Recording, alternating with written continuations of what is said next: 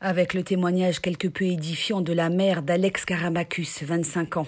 Une enfance cabossée, un père absent, des troubles du comportement, des actes violents qui le conduisent à être placé très jeune dans des établissements spécialisés. Sa mère, d'origine portugaise, parle d'hyperactivité et de troubles de la personnalité. Le président doit lui arracher les mots un par un.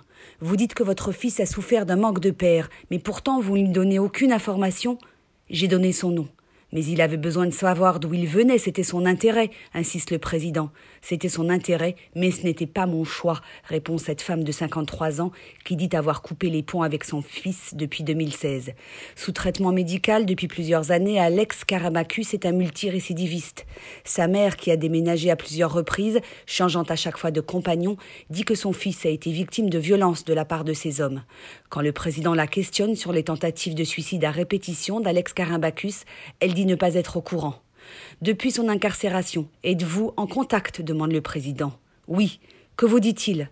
Que je lui manque, qu'il est impatient de revenir à la maison. Pourquoi n'allez-vous pas le voir? Je n'ai pas assez d'argent pour ça. Parle-t-il de cette affaire? Réponse Une fois il en a parlé, je lui ai dit je vais être cité, je ne veux pas qu'on parle de ça.